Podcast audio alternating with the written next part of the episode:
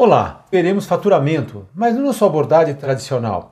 Veremos uma abordagem um pouco mais rica, talvez tentando buscar provocações ou tentando apresentar para vocês questionamentos para eventualmente evidenciar fraquezas do faturamento que nós, por algum motivo, estamos usando no nosso cotidiano. O tema provocações me suscitou porque eu era um fã do Antônio Abujanra, que já não está mais conosco, mas ele de 2000 a 2015 ele tocou um projeto, um programa de entrevistas extremamente ardiloso, extremamente pontual, com pessoas muito interessantes, que chamava Provocações. E eu era assíduo dele. Por quê? Porque ele tinha um jeito de compor o cenário e a pergunta que fazia e questionar a resposta que recebia com uma inteligência ímpar. Então, Realmente, esse é o nosso objetivo aqui. Provocações no sentido muito saudável, é claro. Então vamos lá. Se nós olharmos pessoa física, vamos ver que uma pessoa que ganhe aqui, hipoteticamente, 10 mil reais de salário, renda bruta, ela vai ter um desconto aqui, eu estou sendo só didático, de 10% de IR, INSS, fundo de garantia, essas coisas que vem descontado na sua análise de pagamento, ele vai sobrar 9 mil reais. Ou seja, se essa pessoa não tiver despesa nenhuma, ela vai conseguir poupar 9 mil reais por mês, ou seja, ela é líquida em 9 mil reais. E nós, de alguma forma prudencial, decidimos trabalhar com 30% desse comprometimento, no caso aqui, líquido. Imaginando então que eu posso ter uma parcela de 2.700 para essa pessoa pagar e com o restante ela vive a sua vida normalmente. Tudo bem? Então isso é muito comum. Então eu pego uma parte daquilo que ela tem condições de poupar, naquilo que ela é líquida, e consigo então travar é, como se fosse um patamar de um crédito. Mas vamos olhar essa mesma lógica numa PJ. O conceito é que empresa é tudo diferente, mas eu queria trazer para vocês que parece que não é tão diferente assim. Vamos imaginar que um supermercado, aqui nesse caso, didático apenas, fature um milhão. Mas esse um milhão, ele tem 95%, 950 mil todo mês, entra dinheiro e sai dinheiro para ele pagar fornecedores, funcionários, custos, impostos, ou seja, tudo aquilo que movimenta aquele negócio para ele ficar legalmente perfeito, ele precisa pagar fornecedores, pagar funcionários, pagar impostos, seus custos que estão lá embutidos, depreciações e coisas assim, até encargos financeiros, tudo isso é, é despesa e ele vai ter que pagar. E sobra então para ele um lucro líquido de 5%. Então nós estamos falando de lucro líquido, que é a mesma coisa na pessoa física, que é quanto ele consegue poupar. Nesse caso aqui, ele conseguiria poupar 50 mil reais todo mês se não tivesse nenhuma despesa outra. Agora vamos lá, vamos pegar essa mesma analogia desse supermercadista que consegue ter lucro líquido de 5%, como expliquei. Nós estamos falando de lucro líquido daquilo que realmente sobra. E vamos primeira análise. Primeira conceito que trago para vocês é o conceito de recebíveis ouro, que eu chamo de recebível ouro há algum tempo. Qual é a ideia? É aquele crédito que eu dou atrelado ao cartão de crédito, ou seja, é, a minha liquidez é absurda, né? Em conceito, é o melhor, depois de uma garantia real, é a melhor garantia que eu tenho, porque esses recebíveis estão travados, eles estão garantidos a mim, ou seja, o lojista, o supermercadista já vendeu e esse faturamento que ele iria receber vem para mim e eu antecipo para ele com algum desconto. Então, o crédito potencial aqui, se imaginar que esse mercadista, uma situação hipotética, consegue faturar um milhão, 100% vendendo no cartão de crédito, não há problema. Eu vou dar um milhão para ele porque todo esse recurso, e aqui recebíveis de cartão, não estou falando de duplicatas, de cheque ou de boleto, estou falando de recebível muito seguro. Então, aqui é apenas didático. Então, o primeiro conceito é o seguinte: eu tenho um recebível ouro e ele sim é de todos o que eu conheço, é aquele que pode estar extremamente atrelado ao faturamento. Então, o, o antecipação de recebíveis, sim, é o crédito que está totalmente atrelado a faturamento e eu não preciso ver quanto tem de lucro líquido em conceito. Mas agora nós temos que olhar para os restantes dos créditos e vamos ver que os restantes dos créditos não usam esses 950 mil ou esse 1 milhão. Ele vai usar a parte do lucro líquido, que aqui eu coloco para vocês como os 50 mil reais. Então, esse supermercadista, para os outros créditos, só consegue trabalhar com 50 mil. Porque os outros, as 950, é o movimento que ele tem para fazer um negócio, nada sobra daquilo. Aquele um milhão que ele pegou conosco no crédito ouro, na antecipação de recebível, tem juros. E como é que ele vai pagar? Sim, vai pagar usando aquele 50. Tudo bem? Então veja, é aquilo que sobra líquido para ele que viu um custo novo, que não é o custo que nós imaginávamos que eventualmente estaria lá como custos, né? Custos financeiros. E realmente a gente sabe que 90% das nossas empresas não colocam isso lá no balancete. Então, realmente, esse é um custo que se ele faturar um milhão, então se o milhão tiver totalmente no recebíveis, gente, como é que ele vai pagar os juros? Não tem como. E outra coisa também, os recebíveis não ouro, ou seja, duplicatas, boletos, é, cheques, tudo isso é um perigo, porque se esses documentos, se essas, se essas vendas, se esses sacados eles foram ruins, nós vamos ter que se abraçar com o cedente, porque vai precisar trazer documentos novos ou repor isso, então realmente o recebíveis não ouro é de uma complexidade muito maior, então não tem a liquidez que poderia se imaginar um tempo atrás. Outra coisa é que eu posso dar para ele créditos de vencimento único, seja uma, uma conta, um rotativo, um cheque especial, um cartão de crédito empresarial, e ele vai ter que pagar isso lá na frente, precisa ter recurso. E também pode ter parcelas cíclicas dos demais créditos.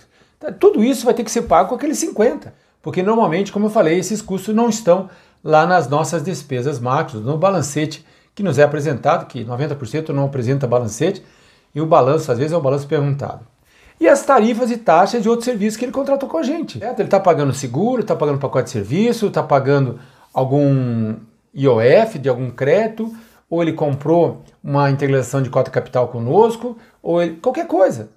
Aquilo que ele está pagando, um consórcio, seja o que for, aquilo que ele está pagando vai ter que sair do lucro líquido de 50. Mas tudo isso também temos que lembrar que esse supermercadista ele tem despesas, ele tem sócios, ele precisa tirar retiradas, ele tem que reinvestir, tem que patrocinar, e tudo isso não está naqueles 950. Então nós estamos vendo que 50 mil é quase mágico, vai ter que fazer tudo mais um pouco. Ele vai fazer das tripas coração, esses 50 mil. Então esse é o primeiro quesito que eu estou pensando que vale a pena na provocação a gente fazer com vocês. Bom, agora olhando um pouco da análise propriamente dito, né, os preceitos a ponderar dessa provocação? Primeiro que as nossas políticas e manual e alçada levam em conta o balizamento clássico pelo faturamento. A gente pega lá um milhão e com isso a gente consegue olhar a alçada e a política. Me parece que aqui é um primeiro ponto de atenção.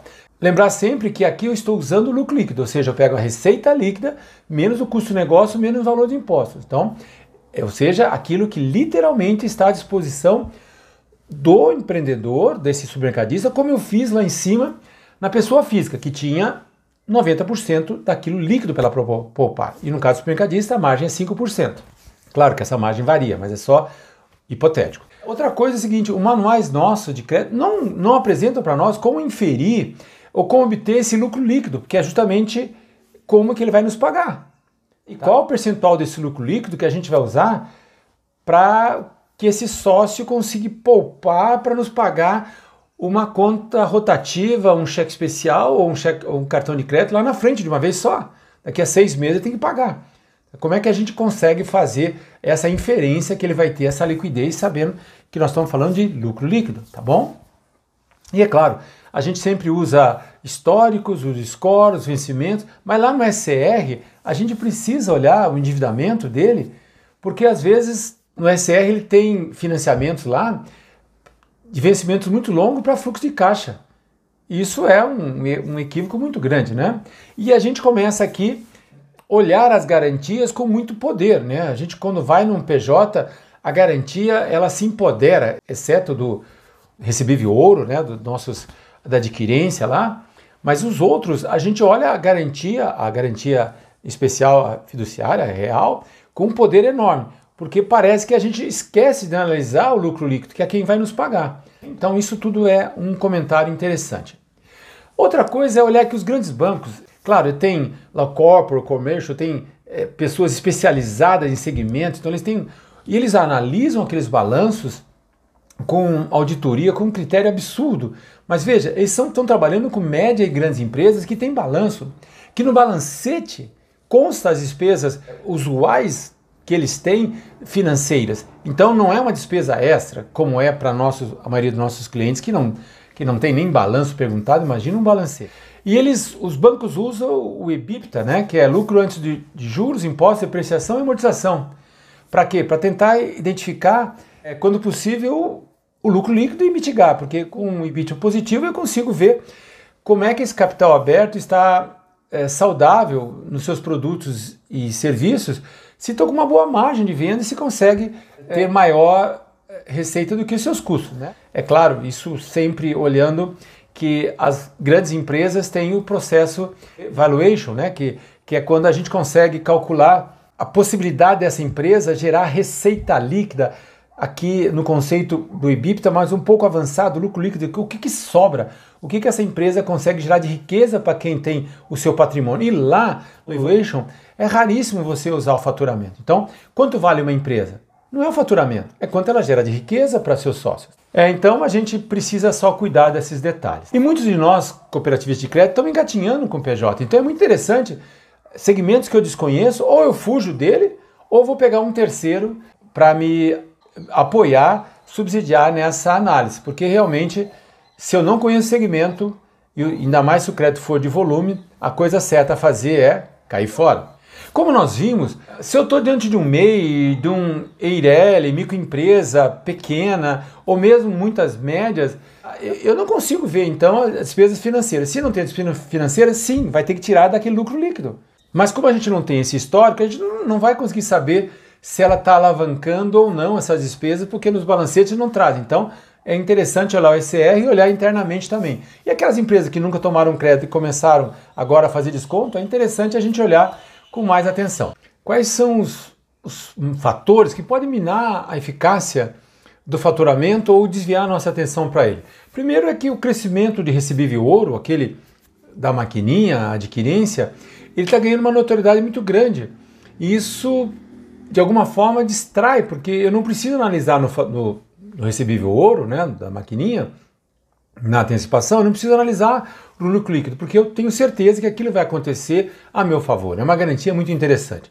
Outra coisa interessante é, é se no SR ou conosco, ele está começando a ter posições de crédito muito longa frente à modalidade de negócio, ou seja, ele está começando a fazer um giro muito rápido na empresa dele e alongando os seus prazos para pagar. É mais ou menos como se ele viesse pegar um crédito desse terceiro para pagar sua folha de pagamento e pedir para pagar em 36 meses. Quer dizer, é totalmente incoerente. Tá? Ou pegar um Pronamp e começar a usar esse recurso, esse aporte, para o fluxo de caixa dele, para ele pagar daqui a oito meses. Daqui, daqui a oito meses ele tem todo um problemão que vai que é cíclico que vai ser junto com, esse, com essa liquidação. Quer dizer, certamente vai dar problema mesmo. Pode ser também que o mercado esteja crescente, então vai uma bola de neve aqui.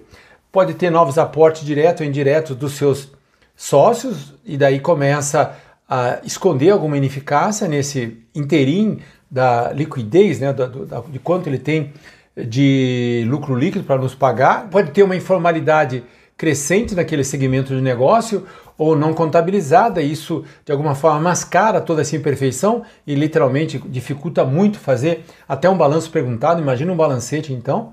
Pode ter uma mudança de plataforma de custo, ele pode estar reduzindo os seus custos e aumentando a sua margem líquida e, consequentemente, o seu lucro líquido, mas isso pode ser uma coisa elástica, ou seja, chega um momento que não dá muito mais para fazer, mas isso esconde a imperfeição do faturamento, Outra coisa é que ele pode estar conseguindo prazos muito mais longos com seus fornecedores e isso permite dar um respiro para ele, mas isso não muda a lógica que a ele continua tendo o lucro líquido, aquilo que ele pode vai precisar para nos pagar, pode estar um pouco atarrachado e pode estar totalmente descasado com esse prazo que ele consegue é, alongar lá no fornecedor. Tá? E é claro, então, a gente sempre lembrar que a gente hoje baliza alçada, limite e segmentação pelo faturamento. Parece que essas três juntas não precisaria estar tão próximas assim, e aí isso acaba, a gente acompanha os bancos e talvez nem questione, talvez até os próprios bancos não questionam muito uh, qual que é essa lógica toda. Então, de uma forma bem clara, esses recebíveis ouros, né, que pode sinalizar um estresse, agora falando só sobre recebível ovo, que essas adquirências, as vendas a prazo no cartão de crédito que ele consegue antecipar, chama atenção porque por que está antecipando? É para comprar melhor ou se está tá com outro tipo de endividamento, está antecipando para pagar aqueles créditos de vencimento único ou aqueles créditos que não são o giro da empresa, que não estão ali tão direto ligado no negócio. Isso pode ser um desconforto de caixa e um descasamento de prazo, que é pior, que é, que quase não tem. Então, lembrar, se você cortar esse suprimento de oxigênio, esse dinheiro que entra na empresa, ela pode ruir. Também, quando a empresa tropeça, normalmente ela cai, então certamente o problema é o financeiro, como eu já falei bastante nos meus vídeos. Na PJ, a gente, quando no primeiro sinal de estresse, ela cai, diferente de uma pessoa física, eu já expliquei isso nos outros vídeos. E é claro, uma dívida de curto prazo com perfil ruim quebra o empresário. Então, tudo isso a gente tem que tomar muito cuidado, mesmo que achando que o recebível ouro nos dá esse conforto. Não, esse conforto, nós estamos liberando dinheiro, é onde que ele está colocando esse dinheiro? Esse é o problema. Você está reinvestindo no negócio, no fluxo financeiro, aí no fluxo de caixa, no dinamismo saudável, não é problema. Mas se ele pega esse dinheiro que está recebeu para tapar outros buracos longe do negócio da empresa, do cotidiano, do giro, parece que a gente está com um problema muito grande aqui. Outra coisa importante é que o faturamento de pequenas e microempresas, até de algumas médias, a gente não consegue ver na declaração do contador do faturamento, e essa assinada também pelo próprio empresário responsável, a gente não consegue ver, a gente vê faturamento. A gente não consegue ver balancetes, é mais difícil um pouco, e no balancete talvez não tenha as despesas financeiras, e quando a gente olha para olhar essa declaração, a gente não consegue ver lá margem líquida e muito menos o lucro líquido. Então, como ele vai nos pagar? Tá? Se a gente fez todo esse cuidado na pessoa física, por que na PJ é totalmente antagônico? por que, que essa cultura não funciona aqui? Tá? Isso que é me chama a atenção para essa provocação. E para isso ser mitigado, nós precisamos de visitas sêniores. Nós precisamos que o nosso pessoal de ponta seja muito astuto, muito capacitado para fazer uma visita extremamente técnica, para conseguir obter informações acima do que o contador dele, acima do que o empresário fala. Porque é isso que vai dar notoriedade para esse parecer de crédito aqui. Então é muito importante a gente olhar que a visita sênior nesses empresários, pequeno, micro ou médio, é que vai dar para nós um conforto. Não necessariamente análise de balanço ou de balancete, caso tenha. E a gente pega um gancho aqui. Como é que faz um produtor rural? Se num outro vídeo eu já disse que produtor rural é uma empresa a céu aberto. Ele é um PJ, não é? Não tem nada a ver com PF. Ele tem lá 3 milhões na propriedade, ele decide para quem vai vender, o que tecnologia vai fazer, sucessão, quem ele contrata, para quem ele vende, ele, vende, ele define tudo. É uma empresa céu aberto. Então não pode olhar um produtor rural como se fosse uma pessoa física. Ele é um empreendedor. Poxa, e daí como é que fica? Vou olhar o que? Faturamento, renda líquida. Como é que eu vou ver quanto que ele sobra de líquido para nos pagar? Nossos juros, nossos encargos, nossos produtos e serviços, nossas tarifas. Como é que é? Com quanto ele vive? Quanto tem de margem? Isso é muito importante. E aí, avançando um pouco nas provocações, eu pergunto para vocês como é que fica o limite de crédito que eu vou dar de vencimento único? Seja uma, um, um, financiamento de Pronaf, Pronamp, um, um crédito de repasse de investimento, ou seja, uma devedora, ou um Pronamp, um BNDES Finame, alguma coisa assim, ou seja, um cheque especial, um cartão de crédito empresarial, ele vai lá na frente tem que pagar. E daí? Se mensalmente eu estou olhando que ele trabalha muito curto nos seus compromissos mensais, como é que vai sobrar dinheiro para ele pagar aqueles 100 mil daqui a seis meses, no caso do supermercadista? Isso me chama atenção, Tá certo? Então é preciso que ele tenha um, uma entrada extra garantida de um fluxo financeiro para poder pagar esses 100 mil daqui a seis meses. Porque se o giro dele está comendo a liquidez, a, o lucro líquido dele, não vai ter para nos pagar. Então nós vamos ter um problema para receber aquilo e, quem sabe, até as parcelas. Daí ele começa a se atrapalhar. Então, de novo, a gente volta para a questão do produtor rural, né? Como definir a margem líquida e os limites únicos e parcelas para o produtor rural. Isso chama atenção e vale aqui a gente ter uma provocação sobre isso. E uma coisa que. E tem um tema nessas provocações do faturamento que me chama um pouco a atenção, que é a questão do fluxo de caixa como se nós olharmos agora, não o fluxo de caixa, mas o lucro líquido é aquilo que nós vai nos pagar, quando ele é baixo ou nulo, ou seja, uma empresa pode vender um monte, mas não tem lucro líquido, quer dizer, e daí? Péssimo negócio, não? Então, claro, se uma empresa tem um fluxo de caixa muito dinâmico, o lucro dela é inexpressivo ou muito fraco, ela pode tomar crédito conosco. Desde que tenha histórico conosco, que a garantia real seja fora desse grupo econômico, dessa, dessa empresa, e que as taxas e limites sejam bem precificados e que os prazos sejam prudenciais, mais curtos, porque eu estou trabalhando com pessoas é, complexas né, em conceito. Veja, então as empresas tendem a pagar primeiro os funcionários fornecedores, porque ela tem que se manter viva, ah, tá. depois vem os bancos, que somos nós, no caso. E daí os impostos elas, elas podem pedalar, repactuar, porque isso se vier uma cobrança litigiosa, ele vai precisar lá de 3, 4 anos para fazer um refim, vai fazer um monte de coisa, mas veja, fornecedores funcionários pagam e bancos pagam, porque precisa girar é, esse oxigênio, mesmo que um pouco rarefeito, precisa desse ar. Lembrar sempre que os grandes bancos fazem vista grossa para as negativas de tributos se essa empresa tem esse perfil de um dinâmico fluxo de caixa e tem garantias e foi bem precificado e com prazo bem interessante e tem histórico na instituição financeira. Nessas provocações sobre o faturamento, eu queria fazer algumas reflexões paralelas que podem ajudar nesse compêndio um pouco fora da caixinha, né? Alguma coisa, mas seria tão defensável a gente achar que as empresas são tão diferentes da pessoa física, como é que ela vai me pagar? Ela vai me pagar com lucro líquido, como é na pessoa física.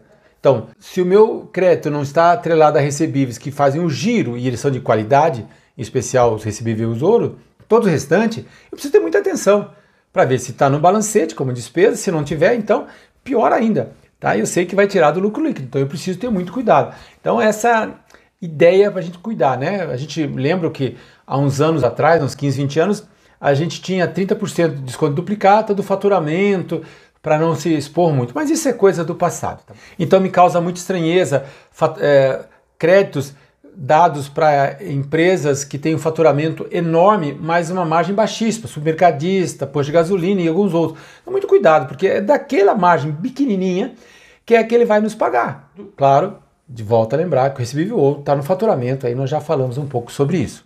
E nunca esqueçam que os recebíveis não ouro, duplicatas, boletos e cheque, eles não têm liquidez. Eles podem ter tido, mas podem não ter para aqui para frente, não tem garantia. Então ele pode se tornar sim um problemão e serem pagos não só o, juros, mas também o principal, lá com o lucro líquido. Então muito cuidado com essa reflexão. E lembrar que o crédito de investimento, né, como a gente comentou no último vídeo, cuidar um pouco, porque eu preciso saber se esse crédito de investimento que ele está pegando para comprar mais prateleiras, um caminhão, seja fazer um comprar mais matriz, não sei qual é o investimento que vai fazer, quero saber se um equipamento novo, eu quero saber se quem vai pagar isso aí. É o próprio existe gordura no próprio lucro líquido para conseguir pagar isso? Ou aquele bem novo vai se pagar sozinho? Então isso é muito interessante para a gente não se atrapalhar um pouco aqui e olhar o faturamento diante de um crédito de investimento. E finalizando então, eu trago para vocês algumas reflexões finais que eu chamo de provocações aqui em homenagem ao Bujanra, que é o, o diretor de teatro e o autor que eu referendei lá no início, de quem eu tinha o maior carinho, achava ele inteligentíssimo, que é deixar com vocês provocações. Primeiro, que o faturamento não, não serve para avaliar o valor de uma empresa, e, como eu disse, os recebíveis ouro, sim, estão afins, são casados com o faturamento e me parece que não há problema nenhum. Mas quando eu saio do recebível ouro para os outros, qualquer outro crédito, eu preciso olhar não a receita líquida, mas sim o lucro líquido, porque é lá que tem já descontado os impostos e os custos administrativos e operacionais daquela empresa para saber quanto sobra para aquele, para ser o salário daquele empreendedor, porque dali que ele vai pagar para nós. Os juros, inclusive dos juros do recebíveis ouro, tudo isso sai dali. Eu quero saber como é que está isso controlado dentro da empresa. Se tem esse controle, 99% da nossa empresa não tem esse controle das despesas financeiras dentro do balancete, se tiver balancete, né? Que é perigoso não ter. E aí a pergunta é: quem vai definir, quem consegue, que parceiros ou meu próprio gerente consegue definir eficazmente qual é o lucro líquido daquele segmento? ou que não tenha, pelo menos a margem líquida, mas alguma referência diferente do faturamento, para eu saber que daquilo, com um pouco uma margem de erro, né? se for margem líquida, vai ter uma margem de erro, tá certo? Para saber quanto vai sobrar para ele me pagar. Porque daquilo que é a liquidez, como eu fiz lá no salário da pessoa física. Isso que é importante. Então, tem empresas hoje que conseguem passar para nós o segmento e qual é a margem daquele segmento. E aí meu gerente podia fazer uma, regulagem pequena, vamos supor, supermercadista na cidade pequena é 5%, na cidade grande é 3%. E ele podia colocar, então não é 3, é 4, é 5, mas aí ele justifica isso no parecer, porque ele visitou, ele consegue fazer isso. Olhar também que se os nossos em processos internos têm isso, tem bandeiras de cooperativismo que diz lá, olha, Num produtor rural de soja, ele tem o custo dele de produção é 60%, então supostamente 40% vai ser a margem líquida, ou aqui, como eu quero dizer, o lucro líquido, aqui, isso que sobra para ele. Então, lembrando de margem líquida e lucro líquido, na margem líquida ainda tem os custos, tem a depreciação, tem todo o valor do terreno, está tudo lá, tá certo? Ainda tem os impostos que eh, esse empreendedor paga. E daí sim vai ver o que vai líquido. É com aquele líquido que ele consegue pagar. Então, margem líquida também não é uma coisa é, que o, o, empreendedor tem de disponibilidade. É como se fosse o IR, o imposto, o, o fundo de garantia, aquelas coisas que na pessoa física eu glosei lá em 10%. Então, pessoa, produtor rural deve ser tratado como PJ, e aí eu preciso descartar o faturamento ou tentar do faturamento obter a margem líquida ou já o lucro líquido para eu ter precisão naquilo que vai ser de liquidez, porque é do, do lucro líquido que ele vai conseguir me pagar, não é da margem líquida.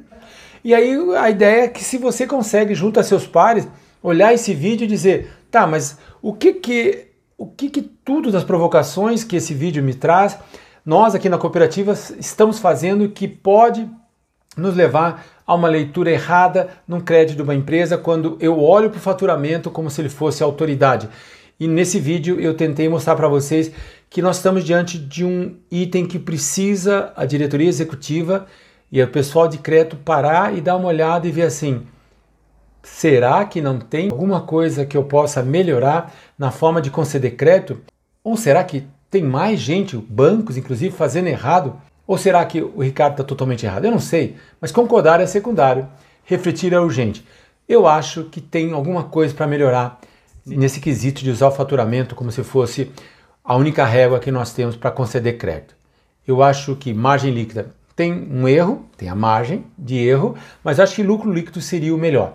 E me parece que a gente tem um, um cotidiano que nos leva a cometer alguns equívocos e esses equívocos podem, no estresse que o mercado se reza, no 2021 e nos próximos anos, na saída da pandemia, tendemos ter uma inadimplência muito grande e nós temos aí coisas muito sérias para cuidar. Então eu acho que vale a pena essas provocações. Então fique livre para discordar, como eu comentei, eu não tenho certeza de muita coisa, mas isso são algumas reflexões que eu quero compartilhar com você. Mas eu acredito que esse modelo atual ele não está respondendo dois porquês. Isso já me chama a atenção de eu reunir meus pares para dizer o que, que eu posso mudar de forma gradual para que daqui a um ano, dois anos, nós tenhamos um modelo mais ajustado a trabalhar com PJ e até com produtor rural. Muito obrigado por ter aqui. Vamos construindo. Fique com seu Deus. Até breve.